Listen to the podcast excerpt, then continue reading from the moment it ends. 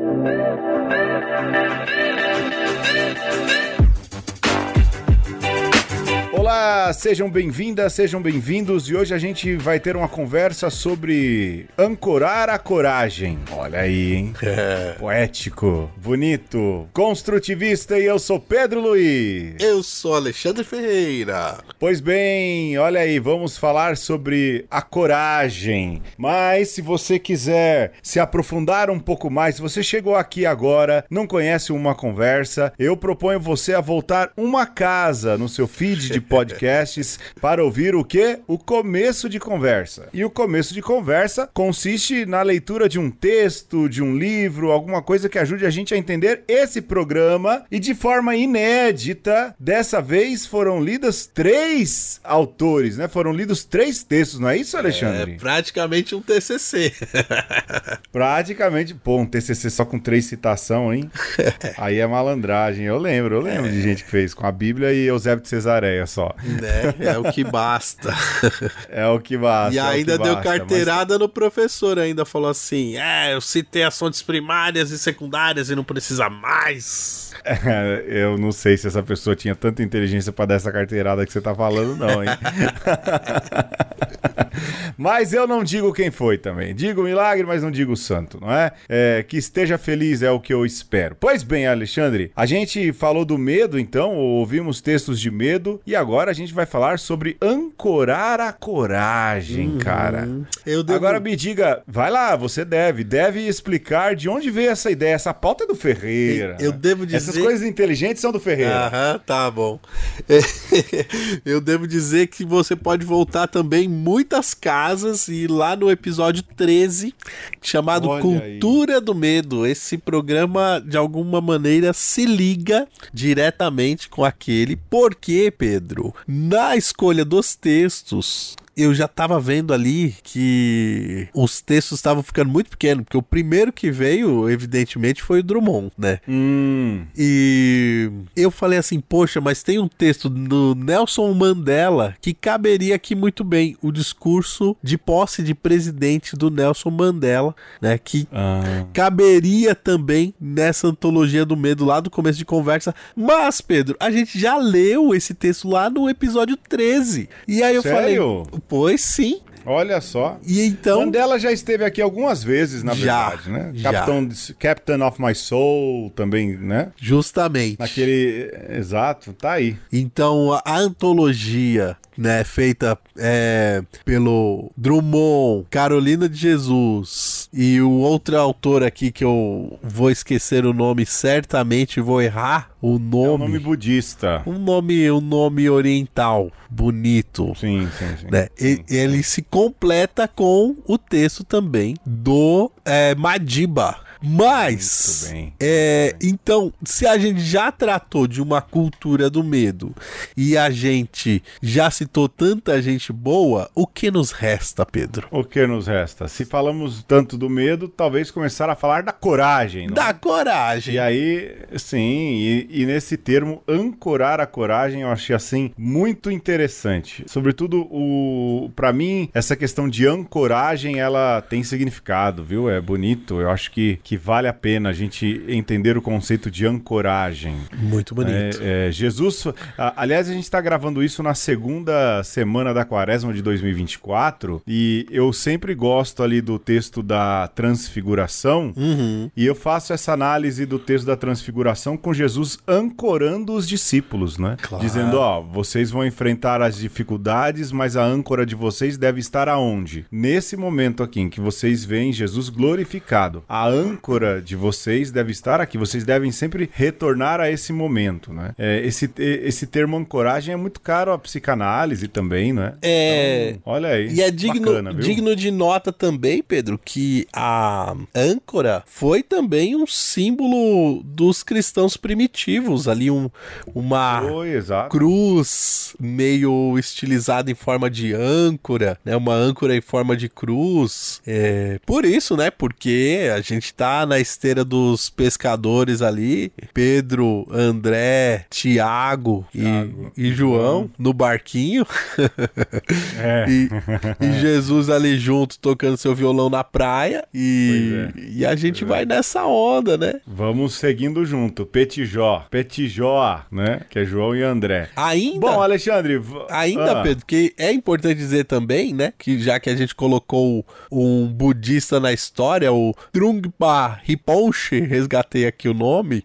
Olha aí. É, Tá perdoe a, a meu, meu dialeto mandarim já quase tibetano. Limitado. Desculpe aí, Trungpa. Foi mal. E essa ideia da ancorar a coragem é bastante budista também, que a gente vai fle- flertar com esse pensamento, digamos, oriental também por aqui hoje. Sim, sim, sim. Tem coisa boa também. Tá bom, Alexandre. Introduzimos aí todo o assunto. Dessa vez o programa tem até introdução, justificativa e objetivos, hein? É, mas vamos aí bater um papo então sobre ancorar a coragem. É, antes de tudo, lógico, para falar de coragem, a gente tem que falar de medo, né? E falando de medo, lembrar aí do grande poeta Renato Russo, que diz que muitos temores, medo e temor, não é? Nascem do cansaço e da solidão, descompasso, desperdício, não é? Dá pra começar por aí, Alexandre, citando teu poeta favorito ou não? Olha, meu, não sei, mas olha, a Renata gosta muito, viu? Então, eu acho que dá A sim. Renata gosta do Renato Russo. Gosta. Acho que talvez até Eu mais já do que de mim. mais. ah, é. Se ela tiver aí na hora, ela te puxou a barba, hein? A- até porque, segundo ela, é, a, o, eu tenho um quê de é, cosplay de Renato Russo quando eu deixo minha barba grande. Tá aí uma verdade, hein, Alexandre? Aí, tem, ela tem sua razão em dizer isso, Eu hein? fiz- Pois é, então, a- Fisguei a Renata pelo, pelo seu fã. pela barba, É, pela barba de Renato Russo. Fez vozinha de Renato Russo, não olhinho de Tarcísio Meira. É, chega de piada interna, Chega. Alexandre. Alexandre, muitos temores nascem do cansaço e da solidão. Por quê? como não, né? Olha, essa frase pra mim, Pedro, ela é muito acertada, né? Porque quando você olha internamente ou quando você é, está diante de uma pessoa é, cansada ou se sentindo solitária, essa é, solidão de tanto fazer e nada alcançar, você percebe que a pessoa se jogou nesse cansaço, nessa solidão, fugindo de alguma coisa. Né? Quem nunca? Sim. Quem nunca se afundou no trabalho porque tinha um monte de BO pra resolver em casa e resolveu fazer serão? né? Quem nunca andou no meio da multidão e a esmo sem sentido, né, se sentindo solitário porque a cabeça tava povoada ali de mil fantasmas? Então, sim, muitos temores nascem do cansaço, da solidão, de a gente se sentir assim pequenininho diante é, de um maremoto de problemas. É, eu acho que é importante é, voltar para essa questão que da interioridade da origem do medo, né? É, o medo, lógico, ele é também um instinto de sobrevivência, não é? Tem toda, tem toda uma explicação acerca disso, faz parte do instinto de sobrevivência. A gente tem medo porque teme o perigo e tudo mais, mas há existem ameaças externas, né, que nos causam medo, uma cobra, avião, qualquer coisa que o valha. Mas de fato, é... se a gente vai falar de ancorar a coragem, é, a gente precisa de- desse caminho que é o caminho da interioridade, né? Sim. De onde surge o medo, de fato, né? E verdadeiramente eh, essa questão do, do cansaço, né, como gerador de medo, faz bastante sentido, né, Alexandre? Porque a gente eh, na vida, na pauleira do dia a dia, e isso em qualquer circunstância, não é? Na pauleira do dia a dia, o cansaço vai minando a gente, vai minando nossas capacidades intelectuais, Oh. vai minando, lógico, as capacidades físicas e você vai baixando a guarda. Essa é a verdade, não é? Sim. E baixando a guarda, você deixa de ser forte. Você se torna mais eh, fraco, você se torna mais cansado, você percebe todas as necessidades, não é? E, e tende a sucumbir a elas. E talvez o incômodo de sucumbir justamente ao cansaço e a tudo mais traga pra gente o medo, não é? Uhum. é o medo de não voltar mais, o medo de continuar sempre assim. É, ou seja, há situações interiores, não é? Por exemplo, o cansaço, que são verdadeiramente geradores de, de medo. Mas eu tenho para mim que são, como eu disse, consequências de um estado. Sim. É? É, e a gente vive hoje em dia a sociedade do cansaço. Abraço, Byung-Chul Han, não é? Grande filósofo é, sul-coreano. Oriental Que tem aí também. várias... é, é, sim, sim. Um asiático ali, né? Lógico, do Oriente, não é? é? E que fala da sociedade do cansaço e que nós vivemos essa sociedade, essa sociedade do cansaço, não é? E, lógico, isso acaba, de certa forma, gerando na gente uma sensação de impotência, né? Justamente porque a gente não consegue responder aos menores estímulos, né? Sim. E não respondendo aos menores estímulos, aos menores dos estímulos, é, isso acaba gerando um medo, eu acho, né? Olha, será que eu não estou entregando para a sociedade, para as pessoas que gosto, quem eu sou em 100%, né? É quase que um sistema que se retroalimenta, né? É. Algo interno, né, Alexandre? É, é o, a retroalimentação aí, ela vai para todos os lados, ela é multidimensional. É, se a gente já tiver nesses primeiros minutos do episódio é, que escolher âncoras para ancorar a nossa coragem, Pedro, você pode pensar que uma noite de sono bem dormida, né, um final de semana prolongado onde você pode curtir um lazer, né, o privilégio do ócio criativo, que não é para todo mundo, é algo próprio, primeiro, de quem tem essa mordomia, né? De, de poder fazer essas pausas muito bem pausadas. Uhum. E como isso já é um sinal de destemor, de que você não precisa se preocupar com algumas coisas, né? Então, talvez, se você se sente aí amedrontado de alguma maneira, a primeira coisa a se fazer ou a se buscar é uma boa noite de sono. É um, ref... um descanso, né? Um refúgio, uma, uma fuga aí estratégica, não total, mas um lugarzinho para ficar quietinho por um tempo, né? Que é diferente de uma solidão opressora, uma solidão querida, uma solitude. Olha só. E é, também uma outra âncora para a coragem é essa fuga da solidão compulsória. Não à toa, uhum. Pedro, a gente vê é, esses movimentos de manada dando destemor, eu não diria coragem, mas destemor para algumas pessoas que acham que então não tem mais nada a temer nem a perder e podem falar qualquer coisa porque se sentem abalizadas pelo grupo, né? E aí talvez era até bom se tivesse algum pouco de medo porque seria um pouco menos é, menos insano insanas, né? Teria menos sandices sim. nos seus atos. Então, sim, né? Algum destemor nasce do grupo, alguma ah, placidez nasce do descanso e muitos medos, muitas angústias nascem de você se sentir assim nesse total desamparo. E aí o texto da Carolina de Jesus, poxa vida, é um exemplo magnífico uhum. e até porque não é uma literatura, né, Pedro? É um diário, é, um, é autobiográfico. É um e aí você pode imaginar como uma autobiografia de tantas pessoas. E você consegue ver esse retrato do interno, né, do que tá movendo aquela pessoa é, e das suas dores que são reais, que são pra, praticamente palpáveis ainda que subjetivas. É, eu de fato o texto é ele é fabuloso e pega. Aliás, é um baita texto como um todo, né? Daqueles ali, lógico, recomendo Drummond, porque é Drummond e é sempre bom. Mas olha, é, Quarto de Despejo é um baita livro, né? Eu tô lendo agora, Alexandre, é Defeito de Cor.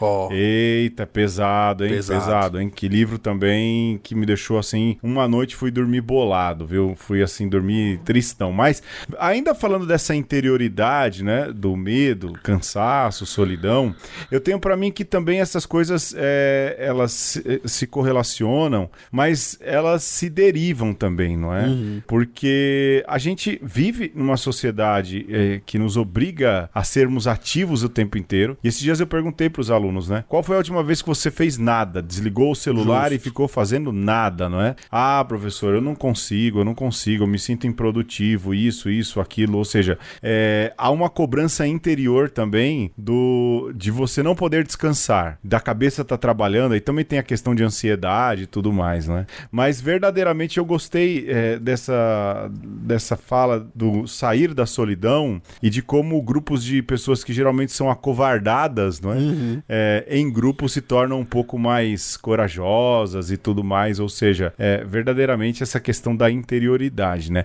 Ok, né? a gente tem aí a origem do medo até né, daquilo que é o ponto de vista da autopreservação, mas também consequência do cansaço, né? De, de achar que não vai dar conta, consequência do isolamento. A gente vive uma sociedade de pessoas muito isoladas né? e, e, mesmo gente que mora dentro da própria casa, né? Sim. E, e que às vezes vivem uma solidão, um isolamento. Mas há também ah, os casos exteriores de causar, de causar medo, né? Talvez esses sejam os mais presentes no nosso tempo hoje em dia, mas é eu tenho para mim que se relacionam com essa sociedade do cansaço, né? Por Sim. exemplo, medo de violência. Né? A gente, onde a gente acompanha as questões de violência? Na TV, nos noticiários, nas redes sociais. E aí eu vou te falar, cara, rede social é um bagulho que de certa forma potencializa esse seu medo, né? Oh. Porque tem o bendito do algoritmo. Aí se você clica num vídeo de assalto de moto, daqui a duas viradas de feed vem quatro vídeos de assalto de moto, né?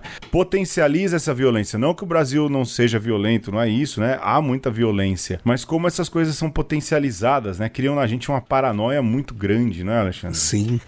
A gente não pode, se a gente quer ancorar a nossa coragem, a gente não pode ficar alheio a esses fatores externos, né? Porque senão Sim. aquilo que tá dentro de nós se torna algo muito efêmero, muito vago, né? Ainda que, em se tratando de sentimento, é sempre dentro, mas é reação também do que vem de fora. Então, se a gente for pensar em termos de é, trajetória humana na face da Terra, o medo da violência e o medo de que o outro é, te tire do mundo é um medo primordial, né? E por conta desse medo primordial, você não dorme. Por medo desse medo primordial, você pode tentar se isolar, né? Então, é, essa resposta interna, ela vai corroborar esse estímulo externo que vem é, pelo outro que se apresenta como desconhecido. Você não sabe como o outro vai é, lidar com essa situação. Então, numa sociedade como a nossa, e aqui a gente pode é, se situar, talvez para aqueles que nos ouvem fora de onde nós estamos, numa sociedade como São Paulo, rapaz, uhum. a violência ela é um prato do dia servida para que você nutra esse sentimento, para que você cuide dele quase uhum. como se fosse um pet. Assim, coloque Sim. o seu medo no colo assim e, e o, o acaricie e dê a melhor ração, que é o da Atena da vida, uhum. que é o, o feed da rede social, né? Que é o BACT, né? Lá do Cidade Alerta e tal, do, do outro cara lá do CPF cancelado.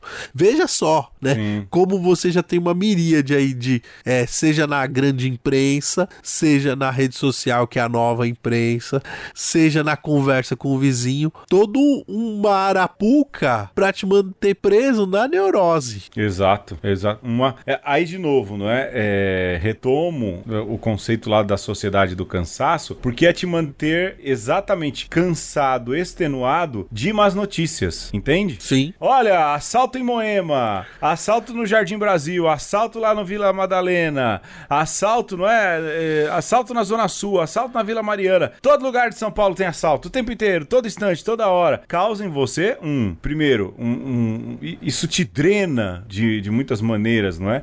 E a gente fica ali preso também nessa relação. É quase uma síndrome de Estocolmo, né? Sim. É, ah, me faz mal, mas eu vou ver mais um pouco, não é? Peraí, peraí, né? Porque ele também vai criando essa expectativa, mas vai, de certa forma, treinando treinando a gente para ficar extenuado, para ficar cansado, não é? E aí, lógico, potencializar o medo não só no cansaço, como também no, no conteúdo da no conteúdo das notícias. E né, tem um, uma coisa, tem, outro, ah, tem, uma coisa, Pedro, aí que essa é, dose cavalar de violência, ela não te ajuda a encontrar uma saída em direção à coragem. Muito, muito pelo contrário, ela alimenta a sua covardia, né? Porque Sim. se a gente estivesse falando de um sistema onde a gente, né, humanamente, socialmente falando, a gente se unisse para achar saídas, isso desembocaria numa coragem para fazer o que precisa ser feito. Só que todo esse, esse sistema ele serve para é, te deixar numa posição de covardia, de paralisia diante do medo, porque se você tem um grupo de pessoas, né, e um grupo grande não é um grupo pequeno, não. Você pode falar numa população como a de São Paulo, milhões e milhões de pessoas acovardadas. É, isso é uma mola propulsora que quando você precisar, você aciona e você faz com que essa enxurrada de covardia respalde um monte de coisa. Né? Sim. Então é exatamente o contrário da coragem, né? Onde cada indivíduo toma ali o seu quinhão de responsabilidade e, e age para que as coisas se resolvam, para que você no outro dia não tenha mais medo. É o contrário, né? Mantenha todo mundo acovardado, é, justifique e respalde a covardia, porque quando alguém agir de maneira covarde, né, impensada, você vai poder dizer: "Ah, mas olha aí, tá vendo? É resultado da violência". Já já esperava, né? Já esperava. Dizer, né? Não tinha outra saída. Alexandre, pois é, e uma outra coisa é, exterior, né, um outro fator exterior aqui que o Alexandre colocou é a questão da desigualdade, não é? é mas em que sentido, Alexandre? Desigualdade social, é, o medo, porque assim, de fato, quem tá numa ponta conta de desigualdade, quem é preto, favelado, periférico, não é? Pobre, é, vai sofrer mais com várias coisas é, por conta dessa desigualdade. Um exemplo, o modo com o qual a polícia trata, né? Sim. É, como trata o preto pobre favelado e o modo como trata o cara que mora no condomínio fechado lá no uh, em Alphaville, por exemplo. A gente tem exemplos é, incontáveis, não é? é? A desigualdade, ela também é fator de geração de medo, Alexandre? Então, Pedro, se você pensar que a desigualdade nada mais é do que um desdobramento e uma estruturação da violência de diversas maneiras, é, você vai perceber que a gente está falando aí de não duas coisas coisas diferentes, mas de um agravamento da situação. Igualmente a falta de oportunidade, né? Então você imagina que você é uma pessoa pobre, que né, tem a oportunidade de buscar papéis para vender na sucata, mas para chegar é, nesse lugar que você tem que pegar os papéis, você tem que entrar no elevador. Mas o elevador, o elevador não é para qualquer um. O elevador é um lugar onde você é, tem que se é, só pode acessar se você for de uma certa classe social. Então é imaginável Exato. você pensar que uma pessoa catadora de papel vai poder ascender, e não é nem socialmente, é simplesmente fisicamente, nesta máquina que te leva para cima, porque você, o certo era ir pela escada, né? Imagina.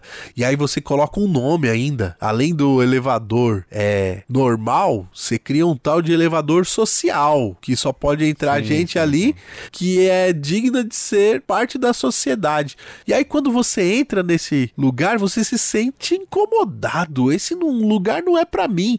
Então, algo que deveria levar só servir só para te levar de um canto para outro, de um andar para outro, se torna um túmulo, se torna um caixão.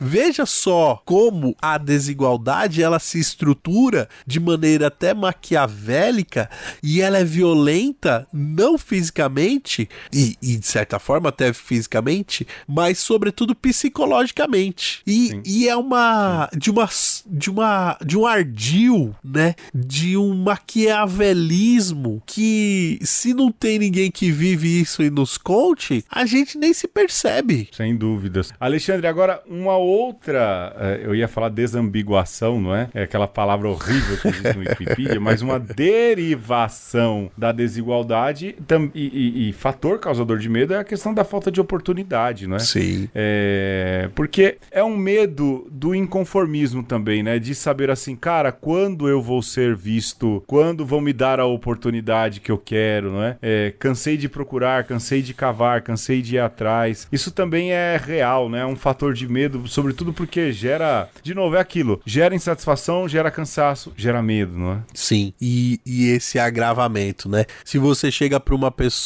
e fala, eu vou te matar, é um, um medo Sim. imediato. Mas se ao invés de Sim. você falar, vou te matar, você deixa a pessoa com poucas condições de se alimentar, é um medo que se prolonga e que se estrutura. Mas quando você, um belo dia, não dá oportunidade para a pessoa se alimentar, tira-lhe a oportunidade de achar solução para o seu medo, que é o de morrer de fome, aí você coloca essa pessoa no estado de sofrimento que é pior do que se você tivesse matado no primeiro dia, né? Uhum. é, e a gente podia falar de inúmeras é, experiências humanas ao longo da história sobre isso, mas eu vou falar uma, Pedro. É, Vale. Ditadura no Brasil. Sim. Que os caras te colocavam Boa. num porão, né? Primeiro, é, o perigo da morte era iminente. Só que aí você, no requinte da crueldade, tortura, e a tortura significa: vou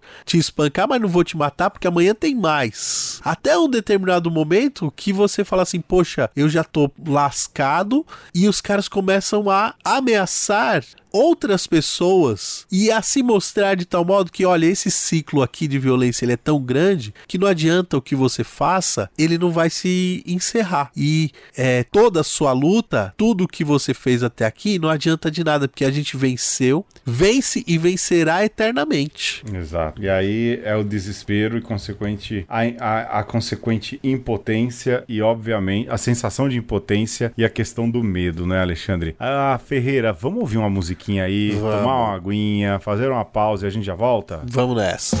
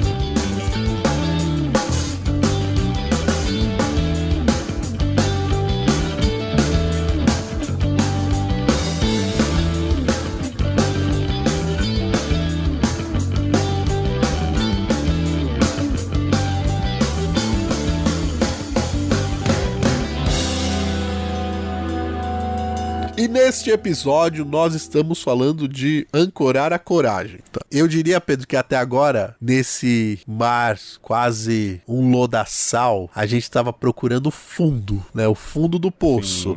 para tentar, a, daí, do fundo do poço, colocar nossa ancorazinha para conseguir buscar aí vir à tona e, e dar aquele respiro de esperança, de tentar achar uma saída, porque pelo amor de Deus, a vida não pode ser só isso. Sim. E aí, a gente acabou de ouvir, né, Daniel na Cova dos Leões. Ó. Oh. Legião Urbana. Já que a gente falou do Renato Russo, não é? é? Legião Urbana. E o meu medo de ter medo, de ter medo, né? E aí, lógico, usando a imagem de Daniel da Cova dos Leões, eu sempre ouvia Daniel na Cova dos Leões sem ter o conhecimento bíblico, não é?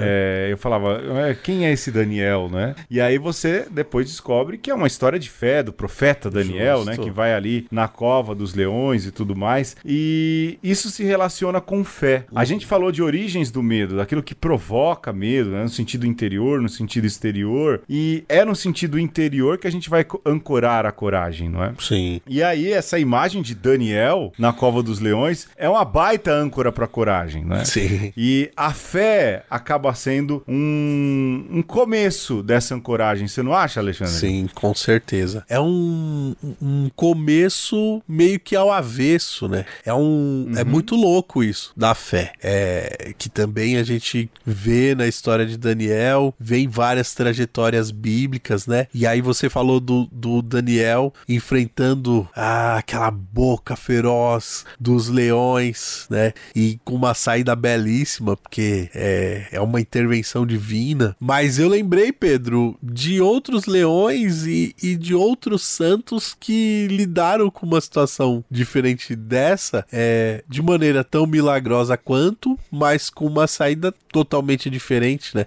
Que eram os primeiros mártires cristãos que Sim. no Coliseu foram dilacerados. São Policarpo. São Policarpo. São Policarpo, sim. Santa Perpétua, Santa Felicidade, todos esses, né, Alexandre? Mas a gente tá falando aí da fé, do testemunho e tudo, mas todos esses sentiram, porque Jesus também sentiu que essa primeira consequência do medo, o, o, sentimento de angústia, né, sim. Alexandre? Pai, afasta de mim esse cálice, mas seja feita a sua vontade. Imaginar que essas personagens, né, que sofreram perseguição, que antes de serem executadas, executadas, é, é, lógico, por mais confiança que tivessem em Deus, não sentiram angústia, eu acho que é desumanizar, né? Muito pelo porque contrário, né? É justamente, é, muito pelo contrário, porque é justamente nesse momento de dificuldade, quando eu sou fraco, que Deus me faz mais forte, Sim. não é? A, a angústia causada por, pelo medo, pelas situações que aparentemente não têm resolução, elas são uma oportunidade da gente dialogar mais com Deus, incrementar mais a fé, não é? Justo. Eu, pelo menos, acho que é, pode ir por aí, né? É uma porta pra fé. É, um, é paradoxal, né? O Daniel, que ao invés de né, gritar lá pro governante é, pagão, olha, não, eu renuncio a Deus, é, me tira daqui, faz exatamente o contrário se apega em Deus e enfrenta os leões, né? Se torna amigo Sim. das feras, né? Os primeiros cristãos que poderiam muito bem renunciar à sua fé e dizem: Não, eu tô aqui é para isso mesmo, vamos pro, pro arrebento, né? É, que, que eu vire mesmo pasto pro, pros leões e para quem quiser. É, é o paradoxo, porque é, você pode sentir medo e esse medo pode uhum. se tornar tão arraigado que você se angustia, né? Cai num, num poço profundo de falta de esperança, é, de não achar saída e essa experiência ela pode ser tão profunda, né? Tão verdadeira e tão visceral que é nesse momento quando não te resta mais alternativa nenhuma que você fala, poxa, agora é só Deus, né? E só Deus. E... Tem até aquela brincadeira, né, Alexandre, que quando o avião cai não tem ateu, não tem, não existe ateu, né? Justo. É, eu acho um desrespeito isso, tal, uma, é, essa frase, porque é, que fala, ai meu Deus, me ajuda. Eu acho uma bobagem, porque no momento de desespero não, não é um momento de julgar isso, não tem nada a ver, mas é na angústia que você tem uma porta de encontro com Deus. Isso é fato, né? É, e, e os grandes relatos, dos grandes testemunhos de fé, não só de longe, não, de, de pessoa famosa, não, Pedro. É perto de você aí, né? De até de repente uma tia sua, né? De um vizinho seu que passou por alguma coisa muito terrível. Você pode ter certeza que teve esse momento da angústia mais terrível que a pessoa se apegou a Deus e aí falou assim: "Não, foi a ação de Deus ali, né? Se eu tô aqui hoje contando essa história é porque Deus interviu. Então, Sim. É a angústia pode ser essa porta da fé que é, transmuta a sua existência e você passa a enxergar as coisas por outro lado e, e consegue ancorar não só a sua coragem, mas também né, a sua vida, o seu cotidiano e muda, muda a chave, muda a visão das coisas. Isso é muito precioso. E Pedro, não é para todo mundo hum. e não é o único único lugar que a angústia vai dar, né? Porque pode não dar em nada também. Você pode chegar no fundo do poço da angústia e não ter essa experiência mística, né? pode não achar essa porta de, de saída da fé. Isso é graça de Sim. Deus também. E como? Veja, é, tem muita gente que faz o, o caminho a, até esse ponto, Pedro, terrível, né, da, de sentir um vazio profundo na sua existência e o pouco de fé que tinha acaba de perder de tudo. Ah, sim. Né? Sim, então, sim, sim. assim, aqui não é uma glamorização da angústia também, né? Ou a glamorização do medo. Ai, não tem problema você sentir medo, não tem problema você estar tá lascado que no fim do túnel vai ter uma luz. Não, né? Pode ser que sim, e isso é magnífico, né? Porque no fim é isso. É pela graça de Deus e, e por caminhos misteriosos aí, que eu não vou usar aqui dizer é, o que é, porque não sei também, mas sei que Sim. isso existe, né? Existe essa porta da fé através da angústia, mas pode ter só o fundo do poço mesmo, né? Infelizmente, para muitas pessoas é o que resta. Mas a questão, Pedro, é se você tem fé fé. E sua fé foi preservada até esse momento é nevrálgico aí, essa encruzilhada da existência humana. O que que você faz, né? Se você foi resgatado da sua angústia, como aconteceu com o próprio nosso Senhor, né? Que depois Sim. de sua sangue vai em frente e a gente sabe o que que acontece depois, né? Inclusive a quaresma serve exatamente pra gente lembrar o que acontece depois. Pra recordar isso, exato, exato.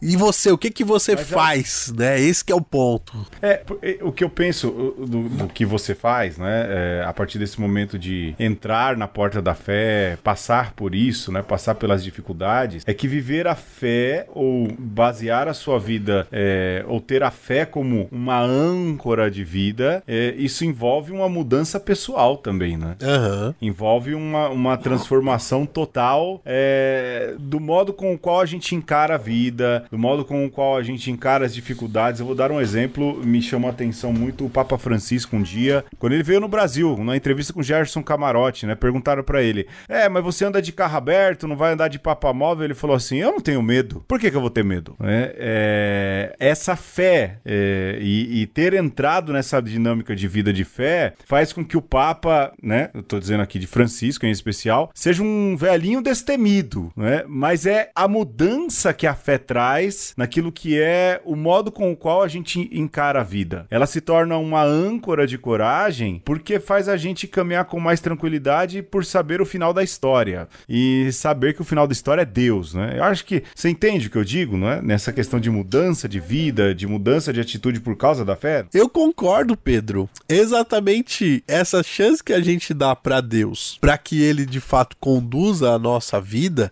agora é sem que a gente tenha reservas, quando a gente se desnuda diante dele, é que dá essa possibilidade da gente se converter de fato, pra gente fazer a diferença onde quer que a gente esteja, né? É por isso que a fé é ao mesmo tempo esse salto no escuro, mas depois que você saltou e é, Deus te amparou, é um compromisso pro resto da vida, é um vínculo que você forma que te chama a uma conversão diária, né? Não só na quaresma não só nos momentos fortes é, da, da liturgia, ou não é só numa mudança de denominação, é algo que deve tocar na sua vida e, e deve te convocar para a vida todos os dias. Sim, sim, sim. É um convite à mudança total, não é? De uma entrega total também, né? Alexandre, agora estamos aí em tempo de dengue, né? É, e repelente para cá, repelente para lá. É, qual o melhor repelente pro medo, Alexandre? Seco para você na analogia. Deus é amor, aprendemos viver por é. amor. É. Deus é amor, ele repela o medo. Exato. Acreditar que o, que o amor é esse repelente do medo, né? Temos aí Alice. Oi, Alice. Temos Alice. Fala, Alice. Agora tá com vergonha. Fala oi. Olha aí. Oi. Oi, ouvintes. Fala oi. oi. Muito bem. Qual é o repelente do medo, Alice? Fala, é o amor. É o amor. Olha aí, pronto. Com a participação de Alice, agora pra onde vamos, hein, Alexandre? Você se sente amada, Alice? Quem que você ama na sua vida? Você e a mamãe. Ah, que linda! Aê! Tá vendo só? Agora com um amor desse na vida, pergunta se ela tem medo de alguma coisa. Tem nada, né, Alexandre? Tem nada, né? tem, tem medo quando o pai fica bravo também. ah, tá. Quando a fonte de amor parece que não vai é, existir, não é? Quando, quando o amor se torna severidade, às vezes. Aí entra um, entra medinho, um medinho, né? Mas de fato, Alexandre, é... eu tenho para mim que, lógico, as coisas se concatenam, né? Angústia, fé, fé é um novo compromisso, e mais do que isso, amor como repelente ao medo, né? Como aquele que afasta o medo porque verdadeiramente é, viver por amor, arriscar-se a viver por amor, é entender que na maioria das vezes você vai dar com os burros na água, vai ter dificuldades, vai ter recusas. Viver de amor, não Sim. de ódio, né? É, vai ter perseguição. E nesse sentido, é, acaba sendo um repelente pro medo mesmo, porque o servo não é maior Sim. que o Senhor, né? Jesus que tinha aí tanto amor, que era só amor, se passou pela cruz, o que será da gente também, não é? Ou seja, de fato, melhor repelente pro amor, melhor, uh, uh, melhor repelente pro amor não, né?